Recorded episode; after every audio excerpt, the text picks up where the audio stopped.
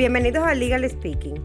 Soy Michelle Abreu. Y yo, Carolina Silie. Somos dos abogadas corporativas apasionadas por los negocios. Nos entusiasma crear estructuras legales que contribuyan al desarrollo económico y empresarial. En este espacio, junto a Líderes de Opinión, estaremos conversando sobre los principales temas de la agenda global y los aspectos claves a ser tomados en cuenta en la estructuración de negocios y proyectos desde una perspectiva legal y con visión estratégica. Hola, Bienvenidos a un nuevo episodio de Legal Speaking. En el episodio de hoy vamos a estar conversando sobre un tema que ha estado en la palestra pública durante los últimos meses aquí en República Dominicana y que aquí en Legal Speaking ya habíamos hablado. Hola Michelle. Hola Carolina, qué bueno tenerte por aquí de nuevo en vivo ya. Ay, sí, estoy muy contenta, la verdad, de volver a, integrarme de manera formal a nuestro podcast. En el día de hoy eh, les decía a los escuchas que vamos a estar conversando sobre un tema que ya habíamos conversado, eh, pero le vamos a dar un giro distinto. Y es precisamente un tema que me apasiona, que son los fideicomisos. Ya anteriormente, en los episodios 2 y 3 de nuestro podcast, habíamos hablado de los fideicomisos como instrumentos para hacer negocios. Y habíamos hablado de sus distintas modalidades, pero más abocado a lo que tiene que ver con su uso dentro del sector privado. En el día de hoy vamos a hablar sobre los fideicomisos públicos. ¿Y qué es ese concepto de fideicomisos públicos? Pues el fideicomiso público, eh, eh, partiendo del concepto originario de fideicomiso como un acto mediante el cual se transfieren bienes o derechos para la integración de un patrimonio autónomo, que es denominado patrimonio fideicomitido, que administra un tercero denominado fiduciaria a favor de otros terceros denominados fideicomisarios o beneficiarios. En el caso público, esa transferencia de bienes o derechos la hace el Estado o un ente u órgano de la administración para que esa fiduciaria que se integra a ese patrimonio autónomo administre esos bienes para la satisfacción de un interés colectivo, de un interés público. Entonces, ¿qué es eso de interés colectivo o interés público para nuestros escuchas no abogados? Eso es un concepto eh, que se denomina jurídicamente indeterminado, es bastante subjetivo y amplio. Eh, pero alude precisamente a la satisfacción de las necesidades colectivas de la población. Eso puede variar según la sociedad en que se trate. Por ejemplo, un ejemplo para que entiendan de forma práctica y sencilla. En Holanda, eh, la satisfacción del interés colectivo puede ser que se construya o desarrolle un proyecto para la ampliación de la ciclovía, porque en esa sociedad el transporte a través de las bicicletas es esencial, esa es su, principal forma de transporte. En caso de la República Dominicana, eso no sería satisfacer un interés colectivo porque aquí no utilizamos bicicletas por razones obvias. Entonces, eh, eh, a través de un fideicomiso se busca constituir un patrimonio autónomo donde el Estado integre esos bienes o derechos que le pertenecen, salen del patrimonio del Estado, o sea, por ejemplo, eh, o de un ente. En el caso de que hablaremos más adelante de Punta Catalina, sale de la CDEE e y se integran en ese fideicomiso, se conforma ese patrimonio autónomo que administra una fiduciaria para la satisfacción o beneficios de un tercero, que puede ser el mismo Estado, eh, como en su calidad de beneficiario fideicomisario, y satisfacer ese interés general o ese interés colectivo. Entonces, eh, Carolina, te, ok, te escucho hablando del fideicomiso público. Como ya decías, la ley ya tenía, eh, ya desde hace años tenemos los fideicomisos.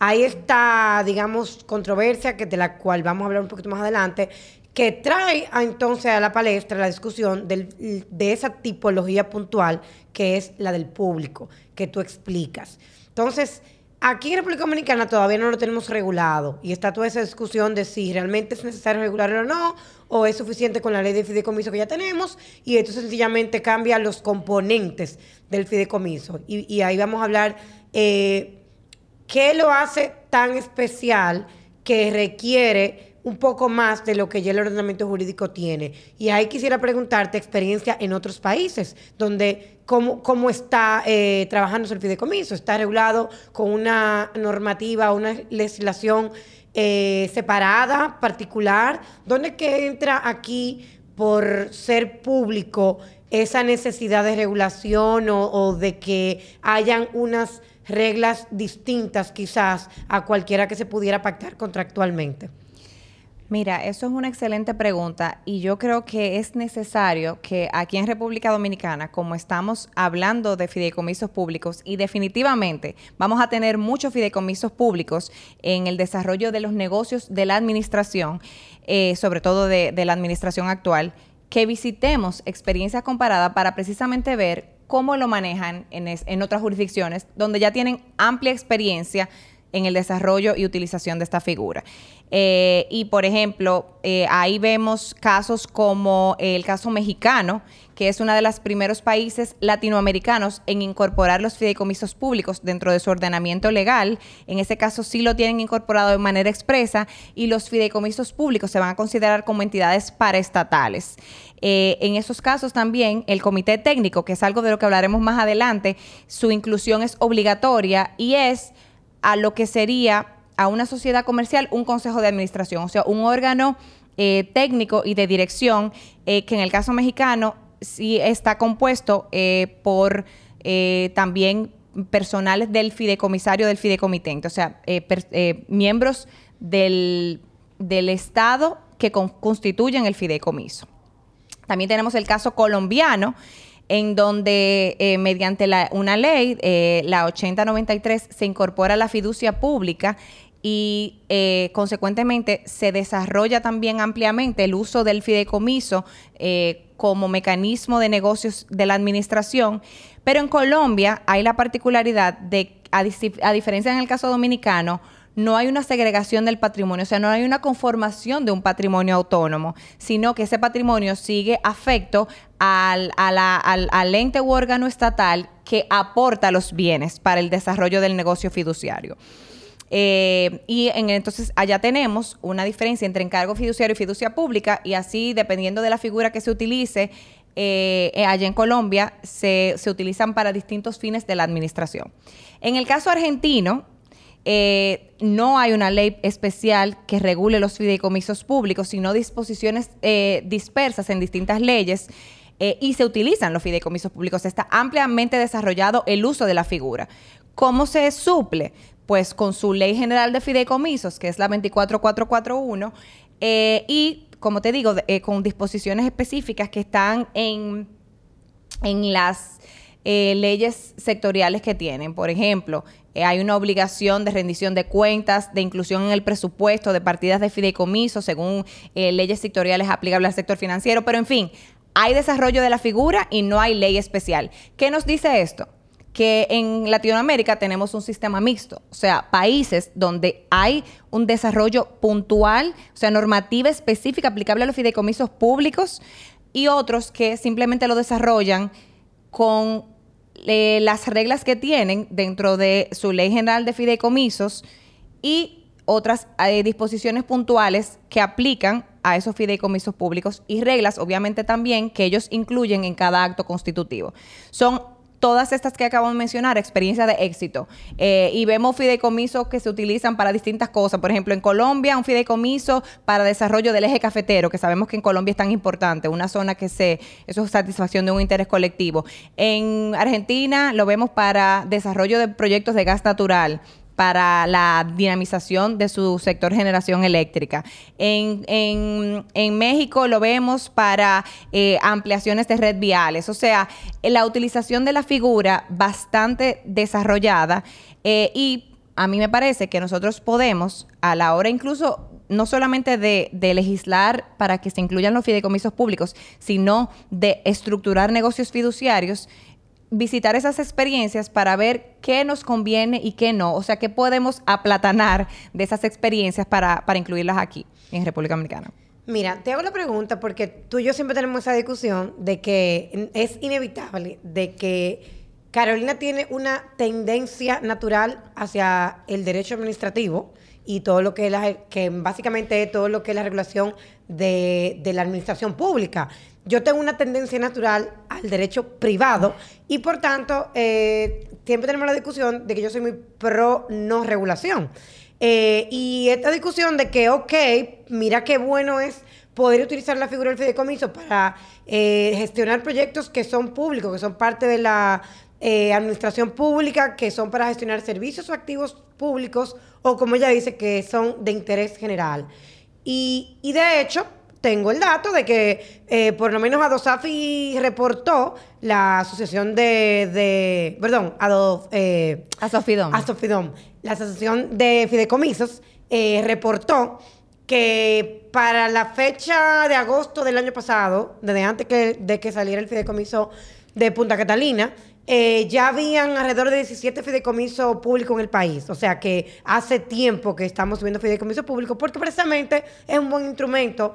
Y todo eso se había logrado, y estamos hablando de que esos 17 fideicomisos conforman el 24% de todos los fideicomisos del país, por lo menos no por cantidad de fideicomisos, sino por el monto del patrimonio fideicomitido. O sea, Correcto. del total del patrimonio y activos que están siendo administrados en el país, la Asociación de Fideicomisos confirma que el 24%, por lo menos para esa fecha, agosto del año pasado, ya constituían eh, esos 17 fideicomisos públicos. O sea, e- es, un número significativo, eh, porque definitivamente el tipo de activo que, que va a estar administrando el Estado, pues es algo eh, de, mayor envergadura. La figura ha sido exitosa en todos esos fideicomisos. Uno de ellos, vamos a hablar más adelante, ha sido el de Red, RD Vial, el cual vamos a comentar en detalle. Todo eso se ve logrado sin ninguna regulación. Y aquí es que entra la discusión y te quiero preguntar, que yo sé que tú tienes una posición muy clara, de hecho en los primeros episodios que estuvimos conversando lo hablamos, ¿cuáles son esos temas tan específicos que por el derecho administrativo, por reglas de la administración pública, hacen que el ordenamiento jurídico existente no sea suficiente o, o tal vez no es que no lo sea, es que esas reglas están muy diseñadas para actividad privada, para relación entre particulares, y cuando uno de los actores es el, el sector público, la administración pública, coliden quizá o, hay incertidumbre en cuál regla aplica, porque esas reglas que rigen la administración pública no son igual que las que rigen la gestión privada o la actividad privada. Entonces, ¿dónde es que están los principales issues? Y dímelo desde el punto de vista de la administración pública, ni siquiera de lo que le causó el escándalo en los puntuales fideicomisos que han causado la controversia. Eso lo vamos a ver más adelante. En general, académicamente, ¿dónde que están los temas importantes? Yo sé que hay temas de rendición de cuentas, hay temas de contratación pública. Si tú lo fueras a enumerar, ¿cuáles son esos? Claro que sí. Mira, independientemente de que eh, conceptualmente no hay diferencia, o sea, eh, ambos son patrimonios autónomos administrados por un tercero en beneficio de otro tercero, entre un fideicomiso privado y un fideicomiso público, por la naturaleza privada o pública, por los bienes o derechos que se aportan y por el objeto del fideicomiso, que en el caso de los fideicomisos públicos siempre va a, referirse, a aludir a la satisfacción de un interés público, colectivo, general, cual sea el concepto que se maneje, hay diferencias. Entonces, una de las diferencias eh, para mí mayores es precisamente el tema del régimen de control no es- y de supervisión y rendición de cuentas. No puede ser lo mismo el tratamiento que se le dé a un fideicomiso privado, donde el beneficiario puede ser desde una colectividad, o sea, varios beneficiarios, hasta un particular que el mismo que el tratamiento que se le dé a un fideicomiso público donde se aportan bienes del Estado y el beneficiario es una ya si es un, un- un- una colectividad mucho mayor, que somos al final, de manera ulterior, la sociedad en general. Entonces, eh, eso es distinto, eso tiene que ser distinto. O sea, un mayor control, eh, un régimen de rendición de, de cuenta mucho, mucho más severo eh, y mucho más técnico. Eso por un lado. Por otro lado, también el tema de la aportación de los bienes, el control que hay en eso. O sea, obviamente, por la, por lo trascendente de, que el Estado, o sea, un órgano o ente, se desprenda de bienes y salgan de su presupuesto y salgan de su patrimonio y vayan a conformar otro patrimonio, aun cuando sea un patrimonio público, eso tiene que tener también un tratamiento distinto al que el impacto que pudiera tener que yo, Carolina, decida constituir un fideicomiso de administración para que un tercero, una fiduciaria, me administre un inmueble y eso me traiga mayores rendimientos en el tiempo.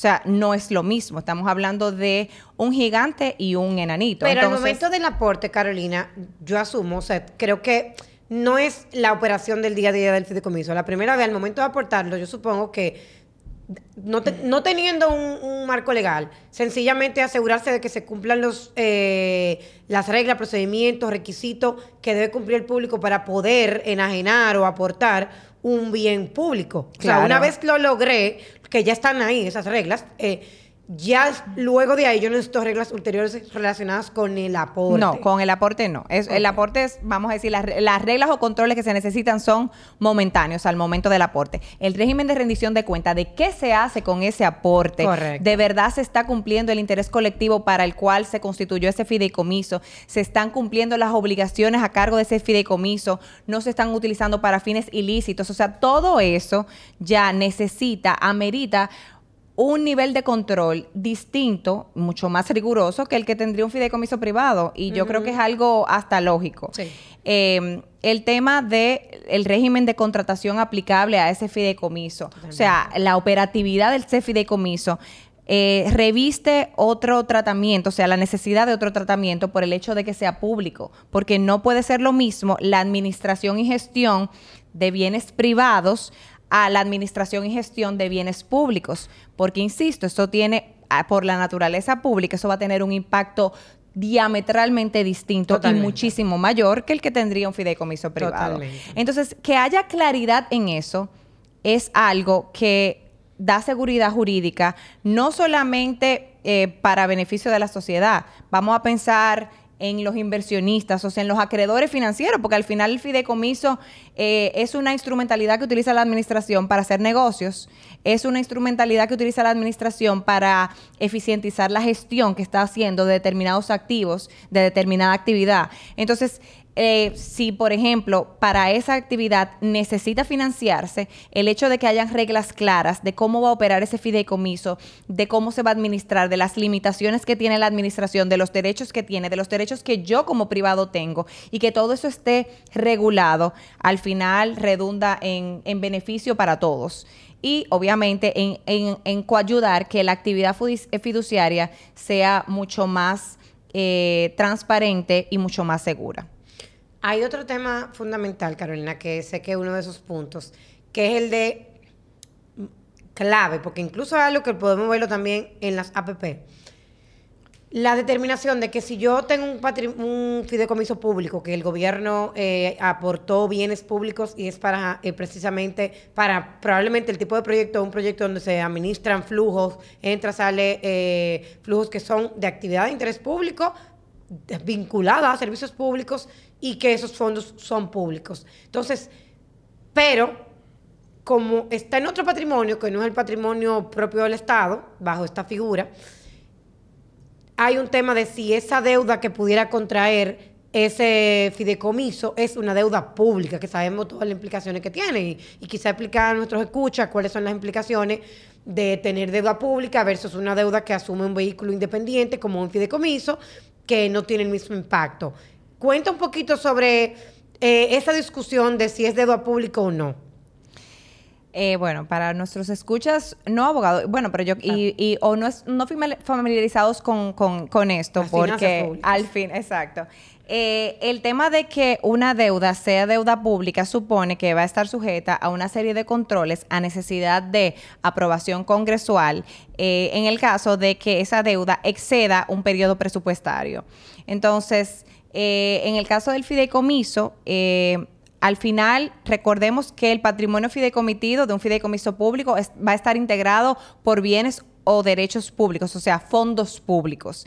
Entonces, ha habido toda una discusión de si ese, si esa, si ese, si ese patrimonio y eso es esa deuda que se contraiga con cargo a esos activos públicos constituye o no deuda pública y consecuentemente está sujeta a los controles, niveles de supervisión y necesidad de autorización que la, nuestra normativa legal exige para la deuda pública. Eh, nuestra ley de deuda pública para cultura general es del año 2006, nuestra ley de fideicomisos es del año 2011, o sea, no hace referencia eh, a, por un tema eh, lógico, ¿verdad? a los fideicomisos en cuanto a su ámbito de aplicación. Entonces, de ahí que se haya tenido que abrir esa discusión eh, doctrinaria, o sea, de, interpretativa, puramente académica, de si es deuda pública o no. Eh, hay fideicomisos, como el fideicomiso RD Vial, que incluye una disposición que establece que no es deuda pública el, el, el endeudamiento que se contraiga con cargo a ese patrimonio fideicomitido. Hay eh, un proyecto de ley que va a regular los fideicomisos públicos, que todavía al momento de, este episodio es un proyecto, eh, que establece también que no se constituirá eh, deuda pública el, el endeudamiento del fideicomiso, porque no va a haber un aval o garantía soberana. O sea, el Estado no va a garantizar las deudas que ese fideicomiso contraiga, sino que es el patrimonio fideicomitido. O sea, si se aportaron mil millones de pesos del patrimonio de, eh, que por ejemplo, em, el Ministerio de Hacienda. Eh, ese es el, las deudas que se contraiga, que contraiga ese fideicomiso, es ese patrimonio, esos mil millones de pesos, conforme crezcan o no, que van a responder por esa deuda solamente, no el Estado. Entonces, eh, en función de ese concepto, entonces se, entiende que no va a ser deuda pública. A mí me parece que eso... Eh, al final el legislador es el que decide eh, para nuestros escuchas. O sea, si la ley dice que un pe, un animal de dos, cuatro patas que tiene cola y ladra es un conejo, es un conejo. Correcto. Entonces, si aparentemente la voluntad del legislador es que no sea deuda pública. Sin embargo, a mí me parece conceptualmente que sí debería serlo o que pudiera hacerlo en algunos casos, no siempre, eso no es absoluto, pero que, que sí pudiera hacerlo y consecuentemente estar, es surgir la necesidad de que esté sujeto a los controles propios de deuda pública. Técnicamente, o sea, estoy de acuerdo, es como tú dices, eso se tiene que positivizar y el ordenamiento jurídico decidir cuál es el criterio que decidió aplicar para este país. Eh, con lo que tenemos ahora, que no hay claridad de si lo es o no, mi interpretación, yo sí me siento cómoda con que técnicamente, y la verdad que es un tecnicismo realmente, pero técnicamente esto no está en el patrimonio del Estado, está en el de otro vehículo separado y por tanto puede claramente, como está en el fideicomiso RD Vial, como tú dices, dejarse claro que no lo es. Ahora, eso puede cambiar, como tú dices, si la ley dice otra cosa. Yo sí entiendo, como tú dices, que es una discusión académica, doctrinal, de criterio, de, corriente, de convicción, porque ciertamente, vuelvo y digo, es un tecnicismo que está en otro vehículo, pero sabemos cuál es el de quién es el beneficiario final de ese patrimonio contra el cual se está tomando ese endeudamiento. Exacto, entonces al final, lo entiendo, ¿eh? aunque es un vehículo y es separado, carece de personalidad jurídica, el, los fideicomisos, ya eso lo habíamos dicho en otros episodios. Y es un vehículo, es una instrumentalidad del Estado. Al final, el Estado es quien aporta los bienes, lo administra la fiduciaria a favor del Estado. Entonces, el hecho de que tú... Eh, lo interpretes así, como que, ah, está separado, eso es un vehículo, no es lo mismo que un órgano o ente estatal, yo creo que es incorrecto. Y ahí vamos a otra interpretación también de un fideicomiso puntual que es Punta Catalina, que, que también es un tema que nos apasiona a nosotros eh, aquí en el podcast, que es el tema de la generación eléctrica. A ese, a ese fideicomiso de Punta Catalina se aportan los activos de ese proyecto de generación Punta Catalina, que es un proyecto de generación eléctrica a partir de fuente de carbón. Del gobierno. Eh, del gobierno, del Estado. Anteriormente el titular era CDEE. E. Y parte de los derechos y activos que se aportan está la concesión de generación que se tenía de ese proyecto. Y surge toda la discusión también de si puede un fideicomiso ser titular de una concesión de generación eléctrica. Yo digo que sí también. Y perdón los administrativistas que sé que hay varios que no están de acuerdo, pero yo me ha tocado analizarlo en detalle y, opiniones legales que yo he producido particularmente son de que si dice claramente la figura que puede asumir obligaciones, contraer obligaciones y ser titular de derechos, perfectamente puede asumir las obligaciones, los derechos y entrar en una relación contractual de concesión. Claro, al final, al final es volvemos al mismo concepto que es clave para todo lo que tiene que ver con el tratamiento de fideicomiso. Esto es una instrumentalidad de la administración. Es un patrimonio separado, pero al final esos bienes o derechos van a retornar a la administración. O sea, la, administración es, eh, en el caso de Punta Catalina, fideicomisario y beneficiario. Y hacemos la distinción en el término porque nuestra, nuestra ley de fideicomiso, esto también es algo de cultura general, admite que sean distintas personas el beneficiario del fideicomisario, siendo beneficiario el que, como su nombre lo dice, se beneficia del fideicomiso y el fideicomisario aquel eh, que recibe el patrimonio residual que queda una vez culmine el fideicomiso, se extinga, pudiendo coincidir. Eh, entonces, como el Estado va a hacer todo eso, o sea, es quien va a recibir los bienes, es quien aporta los bienes, es con y es a favor de quien se administran, ¿qué impide que ese patrimonio que es estatal y es se constituye a favor del Estado sea titular de una concesión?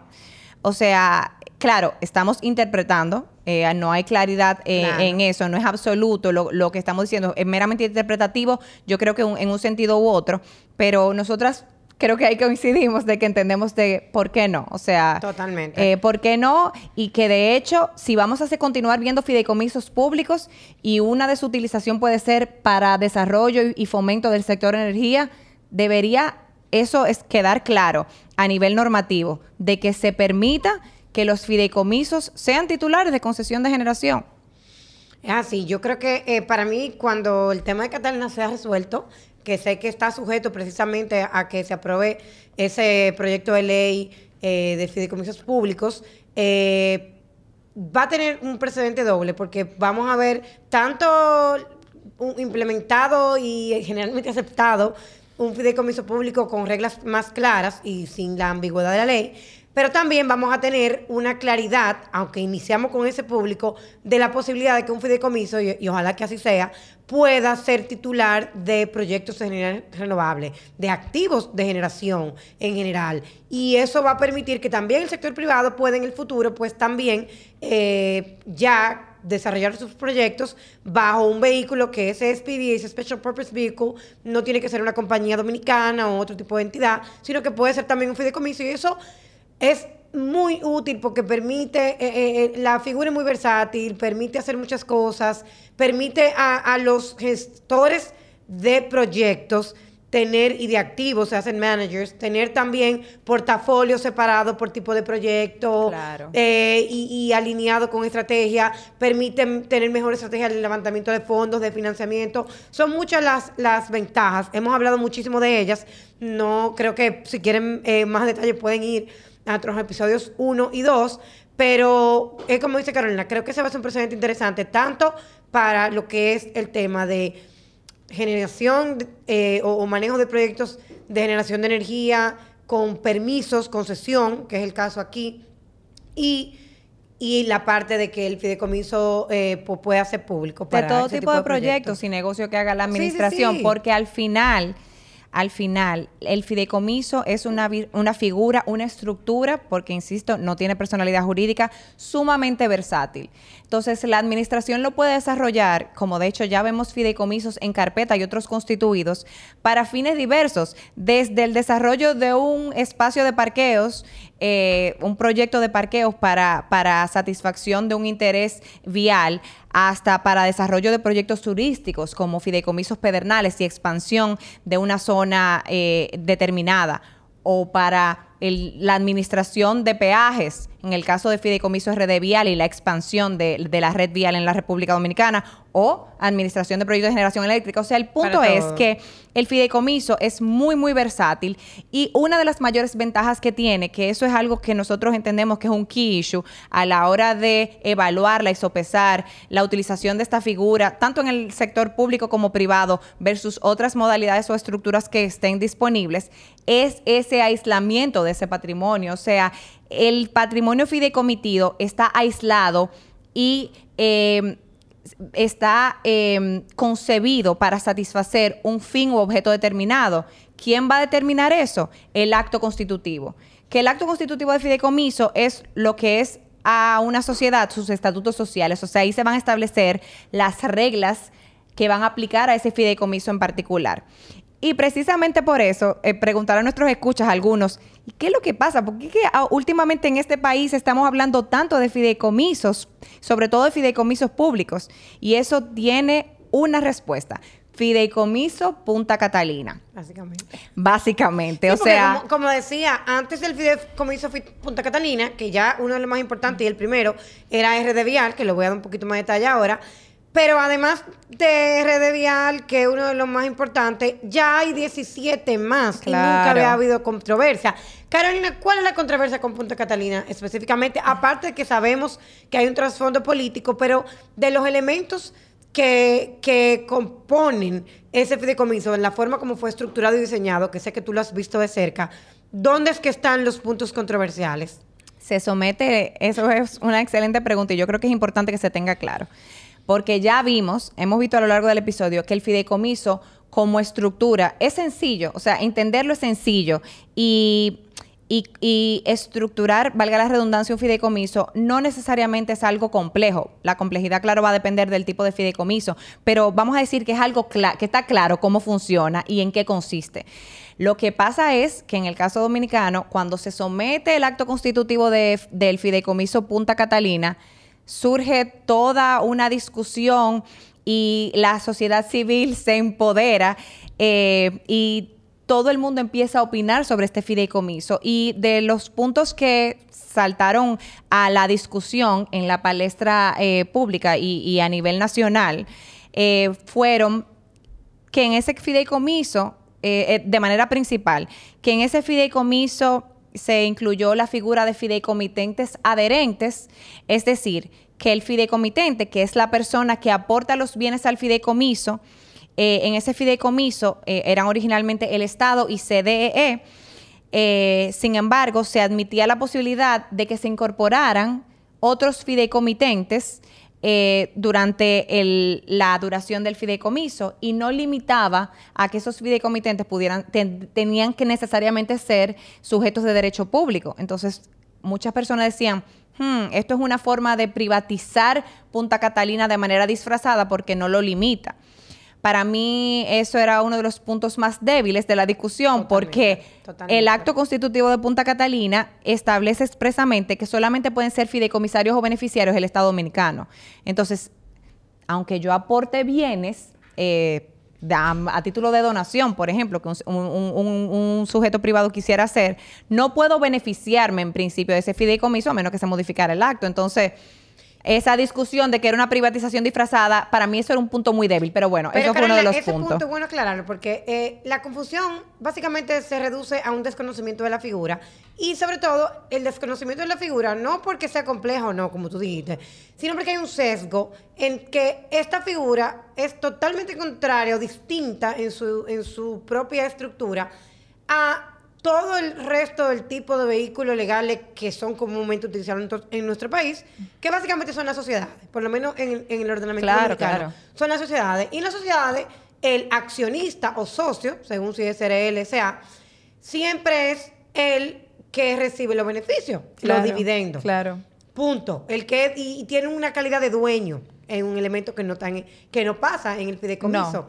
Aquí tú eres dueño en la proporción de lo que aportaste y te beneficias en la proporción de lo que aportaste, salvo que hayas pactado algún otro tipo de ah, eh, acciones preferidas, etcétera. Entonces, ¿qué pasa? Aquí volvemos, y yo creo que es muy importante para los escuchas, la figura del fideicomiso no consiste en que el aportante fideicomitente es dueño por lo que aportó, ni es accionista, y no necesariamente, salvo que tú le des concomitantemente con la condición de fideicomitente, también la beneficiario no tiene que ser beneficiario. Tú solamente puedes ser fideicomitente, punto.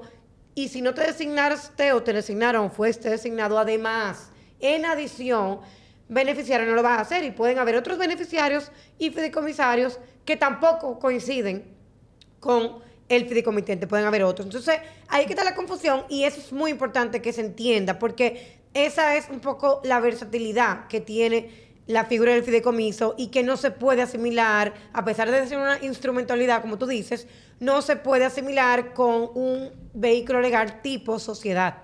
Aquí en el fideicomiso tú eres dueño. Tú aportas esos bienes y derechos y dejas de ser dueño. Se convierte entonces en dueño el fideicomiso, porque ya esos bienes o derechos lo integran el patrimonio fideicomitido. Y tú, luego, que puede ser tú mismo el que eras el dueño originario, puedes volver a ser dueño de los rendimientos que ese fideicomiso deja o de los mismos activos cuando retornen a ti, ya cuando eres eh, designado fideicomisario beneficiario. pero vamos a decir que aquí hay tres dueños y en tres momentos distintos, diferente al ejemplo que tú piensas, eh, que planteas de la sociedad. Entonces, eh, sí, definitivamente ese tema del ruido que hizo que causó los fideicomitentes adherentes para mí era por un tema de desconocimiento de la figura. Eso por un lado. Por otro lado, también teníamos el tema del comité técnico. Como dijimos anteriormente, hay en jurisdicciones que a mí eso me parece que es sumamente apropiado, sobre todo en el caso de los fideicomisos públicos, la inclusión de los comités del comité técnico es obligatoria en el caso mexicano. Eh, sin embargo, aquí es facultativa. Eh, Digo, explica a los escuchas el rol de gobierno que tiene el comité técnico. El comité técnico tiene un rol, bueno, va a tener el rol, es un órgano auxiliar al fideicomiso y va a tener el rol que se, que se establezca en el acto constitutivo, pero a nivel práctico, eh, lo vemos mucho en fideicomisos públicos y en fideicomisos de desarrollo inmobiliario, eh, son órganos de dirección de, o sea, de conocimiento técnico, de supervisión de la gestión fiduciaria. Porque recordemos que las fiduciarias al final son eh, sociedades de objeto exclusivo que en la práctica eh, han constituido los bancos, o entidades de intermediación financiera o entidades de intermediación de valores, que lo que hacen es administrar el activo, pero no necesariamente tienen el nivel de sofisticación, especialización, conocimientos técnicos y de gestión eh, que amerita un fideicomiso determinado, como sería un fideicomiso tan técnico, sofisticado como es el fideicomiso Punta Catalina. Entonces, en ese caso, ¿qué se hizo? Se nombró un, comité técnico integrado por personas de la sociedad civil, eh, algunos habían tenido experiencia en, la administración, pero que son técnicos y personas allegadas al sector eléctrico. Entonces, todos, er, todos eran personas privadas. Entonces surgió la discusión de primero por qué hay que designar a personas particulares, porque no era que se designaban perfiles, sino que se designó a, personas eh, específicas. Así lo establecía el acto. O sea, designaba, por ejemplo, a Michelle Abreu, para no mencionar nombres, eh, a Michelle Abreu o a Carolina Cilia. Entonces, eso se eh, criticó y se, entonces causó revuelo también que decían, si estos son personas del sector privado, también por aquí puede haber un tema de privatización o de intervención del sector privado en el manejo, administración o titularidad de un bien público. Entonces, eso se criticó mucho. Esa, la forma de integración de ese comité técnico y los poderes y facultades que el acto constitutivo del Fideicomiso Punta Catalina otorga a ese comité técnico. Porque ese comité, además de velar por eh, la gestión fiduciaria y el funcionamiento de algunos aspectos operativos de la planta, también es el que va a, aprobar y tener la, vamos a decir, el, brazo de, gestión financiera del fideicomiso. Entonces, a eso, eso causó mucho revuelo eh, también, además de lo de los fideicomitentes adherentes. El tema de eh, la capacidad de endeudamiento que tiene el fideicomiso Punta Catalina. Eh, que como ya tenía aprobación congresual, era altísimo. Eh, otro tema que también causó revuelo, el tema que ya hablamos de, que si podía aportarse o no la, concesión. Eh, y básicamente, o sea, a nivel, de manera general, yo creo que esos eran los puntos más relevantes de la discusión. Y bueno, y luego vamos a ver para cuando cerremos eh, los puntos principales que se intentan abordar con el proyecto de ley de fideicomiso público y cómo tocan precisamente esos eh, aspectos que en principio deberían de dejar la regla clara de interpretación que aplica. Ah, perdón, también, eh, solo para eh, eso, el tema del marco legal, o sea, si aplicaba o no el, ah, el régimen de contrataciones públicas, si estaba o no sujeto a la supervisión de la Cámara de Cuentas, o sea, cómo era el régimen de rendición de cuentas, todo eso también que muchos se discutió. Cuestionamientos que nadie hizo en los otros fideicomisos claro. y que sencillamente, yo creo que al final del día aquí la palabra clave fue la percepción de, privatización. Totalmente. Fue el trigger que hizo que se levantaran todos esos puntos. Y bueno, veámoslo del lado positivo, por lo menos esos puntos que tú siempre lo venías predicando, que había que definirlos, pues eh, tomaron un lugar en la agenda, se tomó en serio y ahí tenemos un proyecto ya depositado para evaluar que tal vez deje esto definido y, y digamos, hopefully vamos a estar viendo más fideicomisos públicos lo cual nosotros entendemos y aplaudimos que es una buena figura para hacerlo. Y de hecho, por eso quiero dar el ejemplo del, rápidamente para que podamos avanzar, el fideicomiso RD Vial, que es el primero que, el fideicomiso público que se, que se formó. Y ese fideicomiso básicamente lo que hace es, teniendo al Estado, a través del Ministerio de Obras Públicas, que es el que tiene a cargo toda la gestión y operación de las carreteras y toda la red vial, pues el fideicomiso lo tiene como fideicomitente y también lo tiene como fideicomisario, el Estado, que aporta y es quien se beneficia. Pero ¿cuál es la función? Entregarle a una fiduciaria y obviamente sus respectivos órganos de apoyo, como tú decías, comité técnico también, la administración de todos los flujos que están relacionados con la gestión y administración y mantenimiento de las vías. Entonces, este particularmente, su objeto era doble. Mantenimiento de la vía principal de la República Dominicana, pero también expansión mediante construcción de nuevos tramos, viales, segmentos, carriles, etcétera. Entonces, la idea es Estamos hablando de que este fideicomiso se constituyó en 2013. 2013, exacto. Y está operando de manera eficiente desde esa fecha que, como tú dices, sin causar ningún tipo de revuelo. En, en el comité, en el fideicomiso Red Vial hay un comité técnico y hay subcomités de gestión. Totalmente. O sea, precisamente por lo técnico, y compleja que es su operatividad. Estamos hablando de que es un fideicomiso, como tú dices, que administra los peajes de la red vial. Estamos, entonces tiene alcance nacional su operación. Exacto. Entonces, y tú dijiste algo clave, tú dijiste de forma eficiente. ¿Y qué es lo que lo hace eficiente? ¿Y por qué? Yo siempre digo, comento el ejemplo de que, wow, que el aparato nacional, la tesorería nacional, el, aparato estatal es muy grande y la gestión de los fondos, eh, eh, eficientizarlo entre tantos frentes es muy complejo. Aquí, cuando tú tienes una operación como la de la red vial, donde todos los flujos pueden ser autosuficientes para, dar, para ella misma ser gestionada, entiéndase. ¿Qué hace el fideicomiso? Colecta, cobra y recaudo de las tarifas de peaje que ustedes conocen, ya sea de forma eh, digital con todas las tecnologías que tenemos ahora o, ahí mismo pagando en cada eh, eh, casi la, la, casita, como yo digo, donde me cobran los peajes. O, ¿y qué pasa? Eso que recauda, imagínense, todo el recaudo de la tarifa de peaje del país, entra a un fideicomiso centralizado, ese flujo de fondos, y eso se usa para ese mantenimiento y esa expansión. O sea, toda esa reestructuración, todo ese mantenimiento de la vía, eh, vía de, de, toda la red vial, con el mismo dinero, no es un dinero que tiene que entrar a la Tesorería Nacional, pasar asignación presupuestaria y toda esa complejidad donde se pierde eficiencia. Entonces, eso es lo que Carolina llamaba que ha estado funcionando eficientemente. Y tiene ese comité, esos comités técnicos, igual como lo iba a tener Catalina o lo va a tener eventualmente. ¿Por qué? Porque no es cierto que una entidad fiduciaria de las que están en el mercado va a poder tener conocimiento operativo de esa gestión que tiene, sino que tiene más bien más gestión del patrimonio, pero no del día a día. Y ahí es donde entra, y pasa con todos. Pasa, por ejemplo, en los inmobiliarios siempre hay un involucramiento de la constructora, una figura de un gestor, etcétera. Es imposible, o sea, así de absoluto, yo entiendo. Imposible que una o sea, que las fiduciarias, eh, como están concebidas a la fecha, tengan la capacidad técnica, organizacional, operativa, incluso presupuestal, para ellas eh, gestionar los fideicomisos públicos con los eh, o fideicomisos o ciertos fideicomisos, no lo limitemos a lo público, con los niveles de tecnicismo y la operación, o sea, la gestión en la operación que necesitan.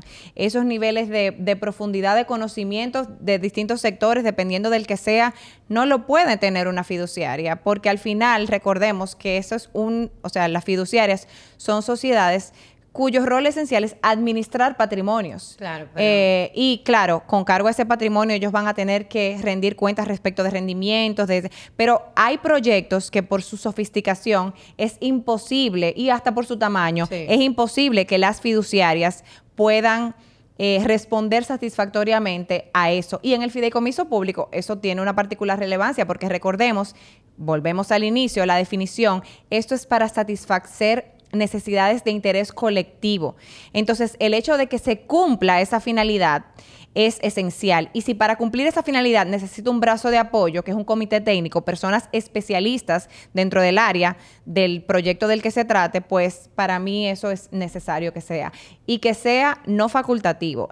Yo entiendo que nosotros deberíamos replicar ejemplos de otras jurisdicciones como el mexicano que mencionamos y que en el caso dominicano debería ser obligatorio. Claro, eh, sujeto a distintas eh, reglas, ¿verdad? Dependiendo del tipo de fideicomiso que se trate.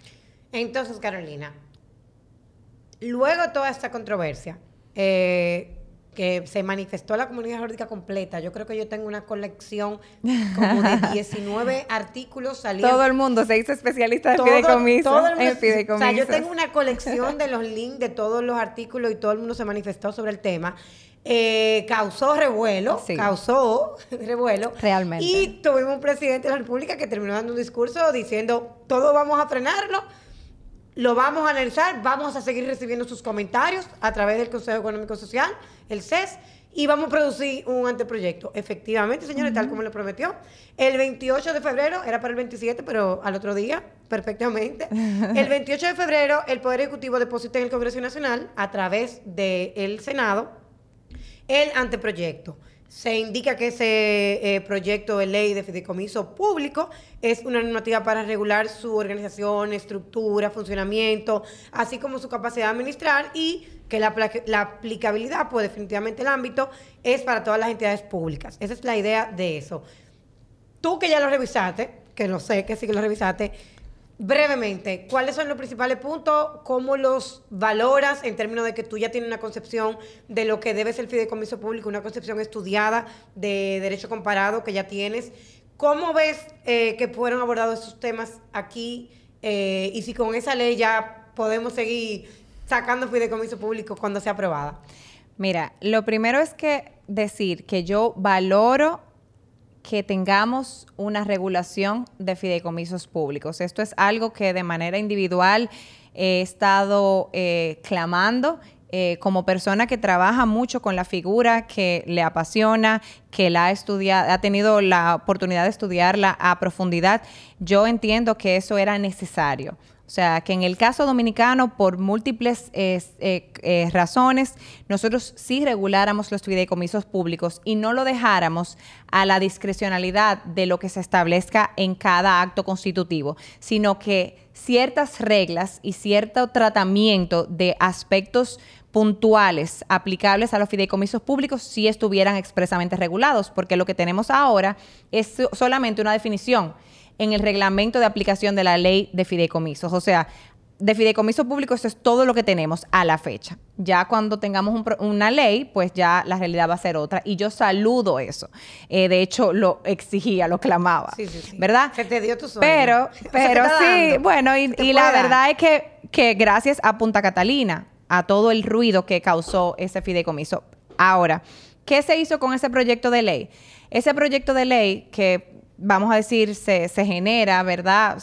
Con ocasión a, esa, todo ese, escándalo de Punta Catalina, yo lo que creo que vino fue a tapar la piedra al pomo y literalmente es un traje hecho a la medida frente a las inquietudes que surgieron del fideicomiso Punta Catalina. Eh, y eso hace que puede que se quede un poquito corto en lo que tiene que ver con la regulación de los fideicomisos. O sea, ¿qué hace el proyecto? Limita, en el caso de los fideicomisos públicos, la inclusión de fideicomitentes adherentes de sujetos, o sea, como que sean sujetos de derecho privado y establece que solamente podrán ser entes u órganos de la administración y siempre cuando se tenga el consentimiento del fideicomitente principal. O sea, si, mañana se constituye un fideicomiso eh, para la gestión de residuos sólidos, eh, pero que el vertedero sea propiedad estatal eh, y eh, se quiera mañana eh, incorporar fideicomitentes adherentes, solamente podrán ser fideicomitentes públicos o, por ejemplo, para la administración de la red de transmisión eléctrica en la República Dominicana. Y se necesita tener el consentimiento, en ese caso, de la red de transmisión eléctrica del ETED, por ejemplo, que, que fuera el fideicomitente eh, originario. Entonces, con eso se salva la discusión que mencionábamos del fideicomitente adherente en el caso Punta Catalina. ¿Qué hace también el proyecto? Establece que el regulador de los fideicomisos públicos va a ser la superintendencia de bancos. Tenemos también eh, que establece de manera clara para que no haya eh, interpretación que el régimen de contratación pública, o sea, las leyes y la normativa de contrataciones públicas que aplica a la administración va a aplicar también a los fideicomisos públicos.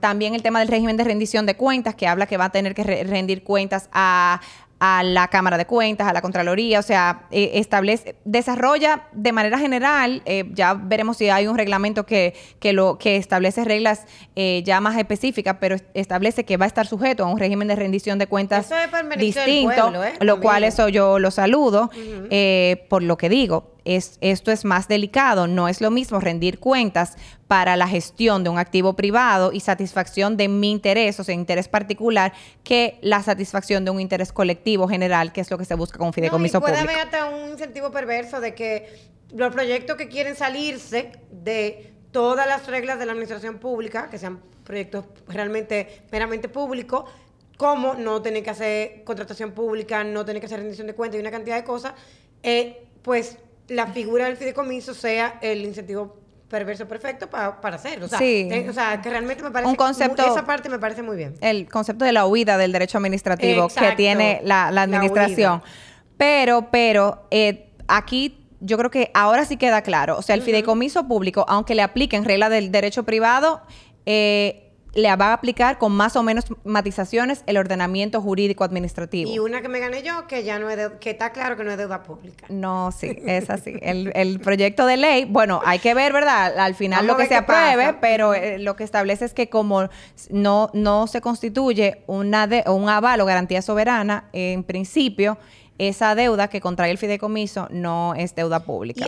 Pero el, el hecho de, del tema del tratamiento de deuda pública, sabemos que para un inversionista privado, eh, a nuestros escuchas, es un tema súper importante. O sea, un bankability issue como de los más relevantes a la hora de tú hacer tu tu, tu, business case, eh, por ejemplo, para un financiamiento a un fideicomiso, eh, porque obviamente es más complejo el, el, hecho de que ese sea el tratamiento. Entonces, todo eso eh, vamos a esperar eh, lo que sale, o sea, cuál es la ley que finalmente se promulga. Eh, y, pero definitivamente vamos a tener regulación de fideicomisos, eh, ya vamos a tener reglas claras, independientemente de que puedan que hayan temas puntuales que se regulen ya por el acto constitutivo que sea. Y definitivamente vamos a tener mucho fideicomiso público en República Dominicana, yo creo que sí. O sea que vamos a continuar teniendo, porque ya teníamos este no es el primero, como tú mencionaste, ni va a ser el último. Yo creo que ya va por 20 o 21. Ni va a ser el último. ya nosotros nos montamos como jurisdicción en el tren de utilizar los fideicomisos como forma de hacer negocios de la administración. Ya lo teníamos en el sector privado. Ya a nivel eh, de administración, como, como persona que hace negocios eh, o que desarrolla proyectos bajo otras estructuras, yo creo que ya el fideicomiso está incluido entre ellas. Sí, ya estamos, ya estamos en el fine tuning. Y es bueno porque un despertar es como tú dices, el sector privado se dio cuenta hace muchísimo, el sector público ahora lo embrace it y va a generar controversia. Vamos al fine tuning y resolver qué es lo que tenemos que dejar claro. Se está haciendo y de aquí en adelante eso va a ser definitivamente más que nada un impulsor de más desarrollo, de crecimiento económico, de más proyectos, eh, contribuye mucho. Eso pasaba con, pasó con la APP. Fueron inmediatamente una figura que se identificó que va a ayudar a que el sector privado y el público puedan juntos pues sacar más proyectos y el fideicomiso como figura, como instrumentalidad, también lo va a hacer. Es un instrumento, tú, tú dijiste ahorita, bancabilidad, que en un proyecto, utilizando el fideicomiso versus cualquier otro vehículo, suma bancabilidad. Totalmente. Suma, suma al proyecto. Así es. O sea que, Carolina, te dejo con ese mensaje de cierre de perspectiva, ya sabiendo qué tenemos, qué ha pasado, dónde estamos, para dónde vamos como tú, tú ya dijiste que vamos a ver muchos fideicomisos y estamos diciendo que realmente son eh, eh, beneficiosos, te dejo con ese mensaje de cierre a ti, que yo sé que ese tema que te apasiona, eh, que, que, dominas y que es tu favorito, que, que, por suerte fue con el que, el, con el que iniciamos tu primer episodio reintegrándote físicamente con Legal Speaking este año. Bueno, sí, gracias Michelle. Y gracias a nuestros escuchas, les reiteramos que si quieren abundar más sobre la figura del fideicomiso en general, no solamente de los fideicomisos públicos, les invitamos a escuchar nuestros episodios 2 y 3, donde hablamos sobre eso, señores, porque esto se utiliza para todo y en esos episodios ahí lo explicamos muchísimo, para emisión de oferta pública, o sea, de títulos valores, para garantizar financiamientos, para administrar bienes, o sea, e-, es bastante versátil. No solamente para la parte pública. Y entonces en el caso de la parte pública, eh, a nosotros nos parece, yo creo que ahí coincidimos sin quizás, que es una estructura que va a dotar de mucho mayor seguridad a la hora de hacer negocios con la administración que si se hiciera directamente con eh, el Estado, por el tema de que ese patrimonio fidecomitido va a estar aislado, va a estar, como ya mencionamos, eh, sujeto a eh, el cumplimiento de un objetivo específico, eh, ya vamos a tener reglas claras en cuanto a su funcionamiento y operatividad. Y definitivamente es algo que nosotros entendemos que aporta no solamente al fomento de la inversión tanto nacional como extranjera, sino también al desarrollo del país en general. Y eso nosotros definitivamente lo, saludamos. Y saludamos siempre que a la hora de hacer negocios haya reglas claras, porque eso, eso va a redundar en seguridad jurídica y pues en eso, en mayores negocios. Entonces, eh, nada, muchísimas gracias por acompañarnos en este episodio. Recuerden que están, nuestros episodios están disponibles en Spotify en, las otras redes y que en, Instagram estamos como Legal Speaking RD. Recuerden también que pueden rankear nuestro podcast. Michi, explícale cómo. Sí, bueno, eh, un detallito, una herramienta nueva que descubrimos.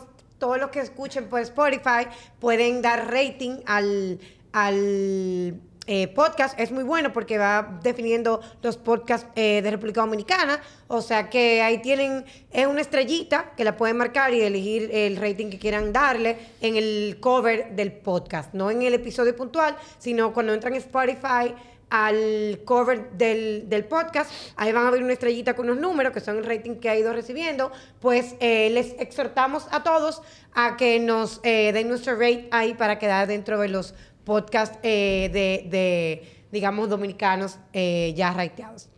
Muchas gracias. Hasta luego.